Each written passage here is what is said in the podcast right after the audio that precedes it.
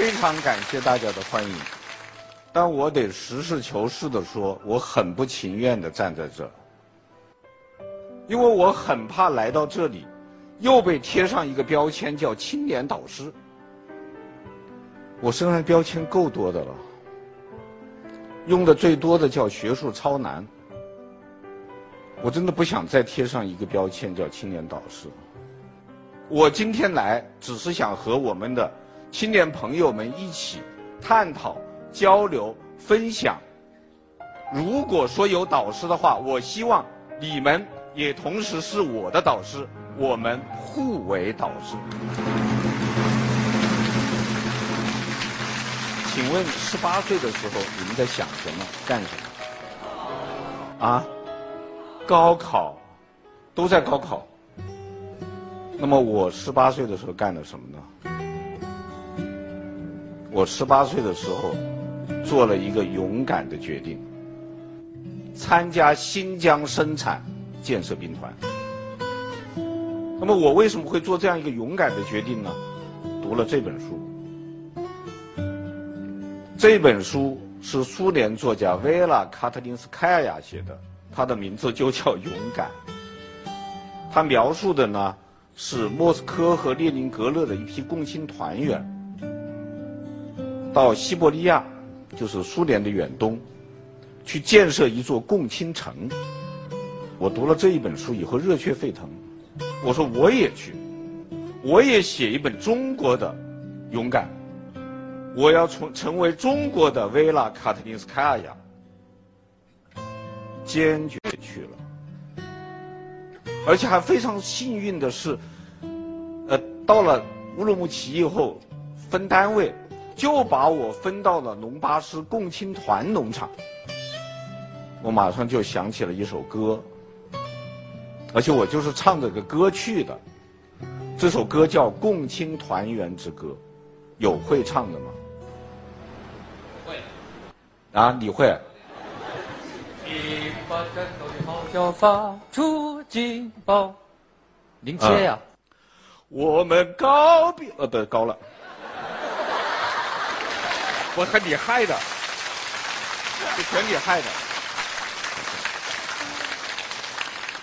我们告别了亲爱的妈妈，请你吻别你的儿子吧，再见吧，妈妈，别难过，莫悲伤，祝福我们一路平安吧。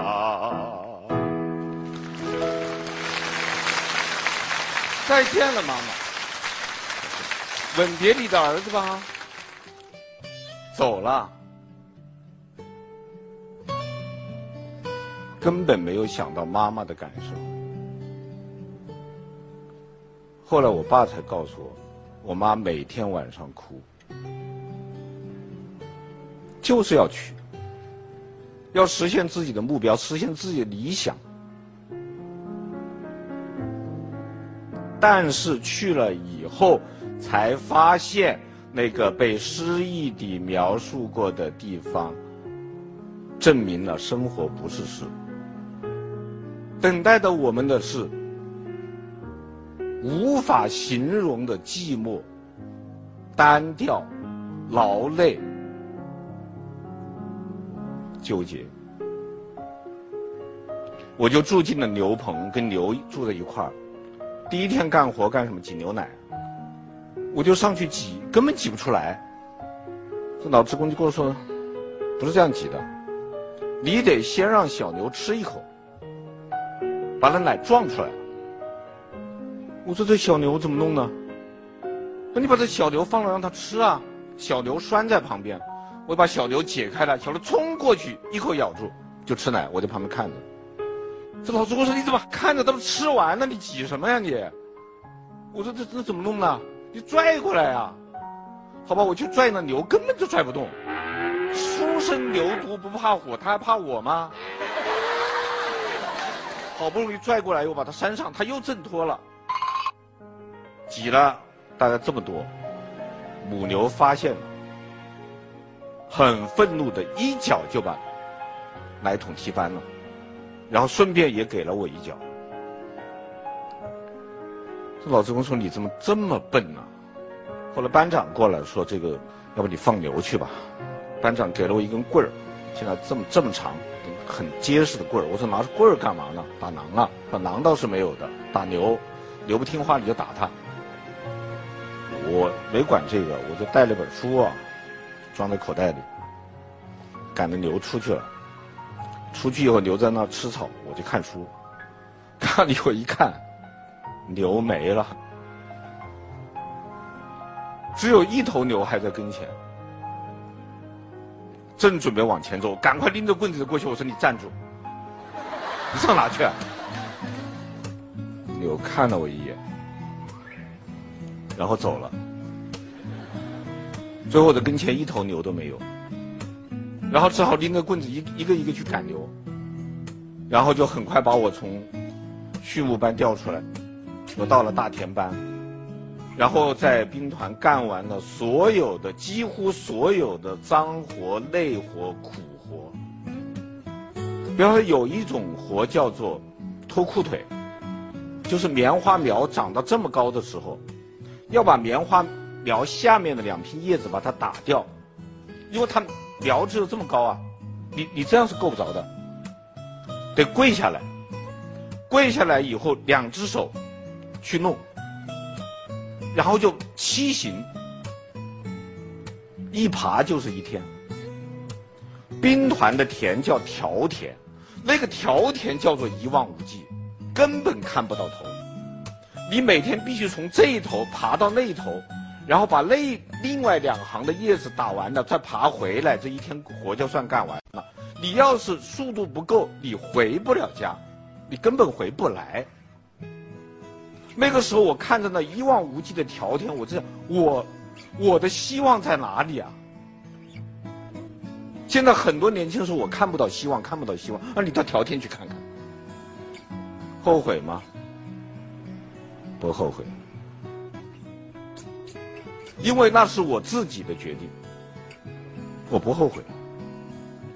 我到现在都认为，当我服从自己的。内心最强烈的冲动的时候，不管它的结局是什么样的，不管将来我会吃多少多少苦，我无怨无悔。选择即负责，人生能有几回二？何不潇洒二一回？所以我到今天还很二。我的二劲儿一直保留下来，就是在那么艰苦的环境下，我想，我既然是做了这个梦，虽然生活不是诗，虽然生活没有像我想象的那样那样可以给我提供那么多素材，让我成为一位伟大的作家，但是我的梦，我得继续做下去。所以我当时读了很多的书，而且正是由于这样一个积累。最后让我考上了武汉大学。我毕业以后住过办公室，住过筒子楼，一直很艰苦、很艰苦的过来。我现在很清楚的记得，一九七八啊，一九九八年，厦门大学房改，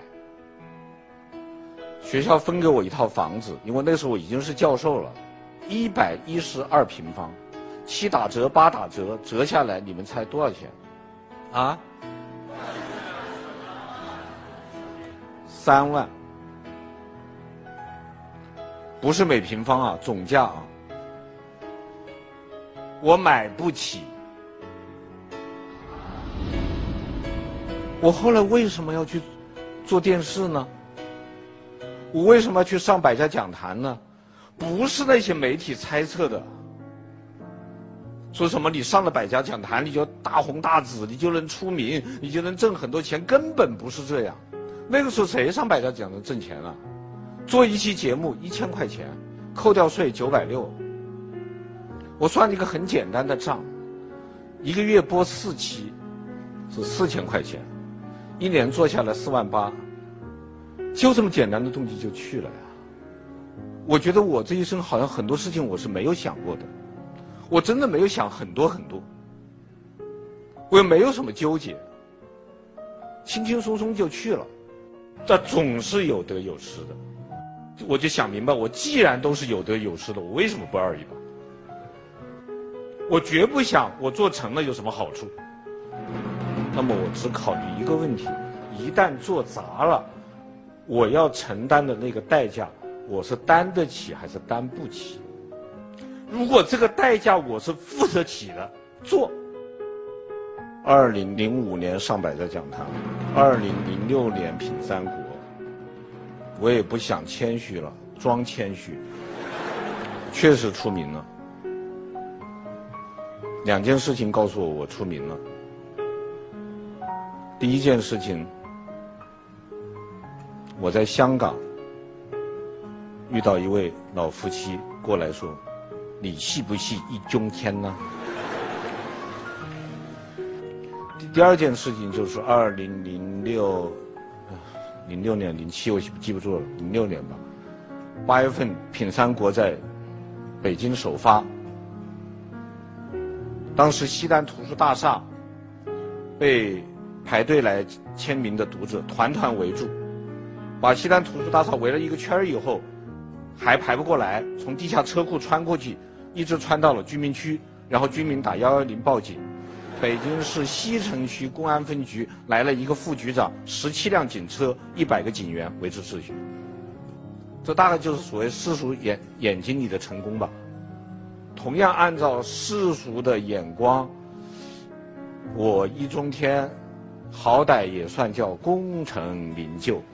同样按照这样的眼光，我应该含饴弄孙，安享晚年。但是我突然有一种冲动，我决定要写一部三十六卷本的《易中天中华史》，就是像这样的一本书要写三十六本，又是什么概念呢？两个月写一本得六年，而两个月是写不了一本的，因此得八年。到八年，就接近李昌钰的年龄了。我不知道到那个时候能不能像李昌钰一样把小撒放翻了。当时消息发布以后，就有人表态说：“这事如果不是易老师疯了，就是我疯了。”可是我就是想做呀，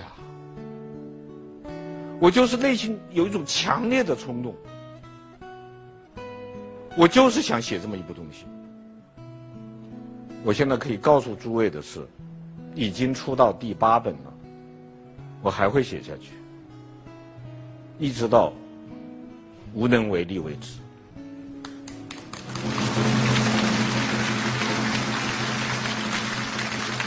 非常巧的是，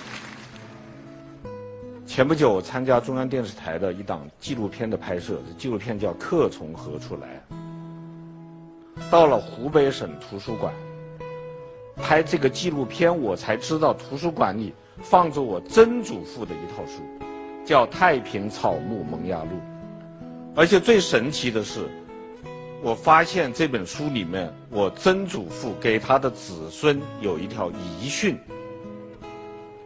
自序平生志愿，荣华富贵皆在所后，唯望子孙。留心正学，他年未为名儒，则真十五九原含笑矣，群孙免乎哉？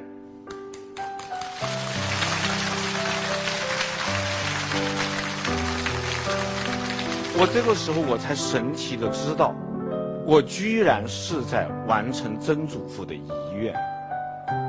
通过这次拍摄，我也才知道。我身上的这股劲儿，这个力量，被客从何处来的剧组称之为血脉遗产。